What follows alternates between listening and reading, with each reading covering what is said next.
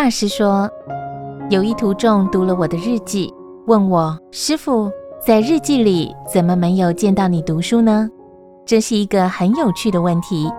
我自己觉得一天不读书，全身感到都不对劲。记得不知谁说过，一天不读书，舌头就没有味道。正是我的感受。不管怎么忙法，每天至少都要看书数小时。有时一天忙碌以后，晚上十一二点回到寮房，实在舍不得就寝。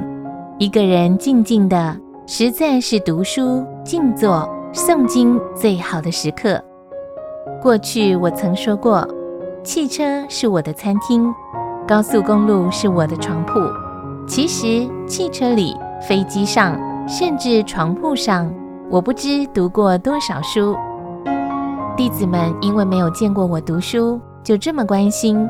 其实你没有见我吃饭，你怎么不关心我的三餐呢？我是有十年以上糖尿病患者，你没有见到我吃药，你怎么不关心我的健康呢？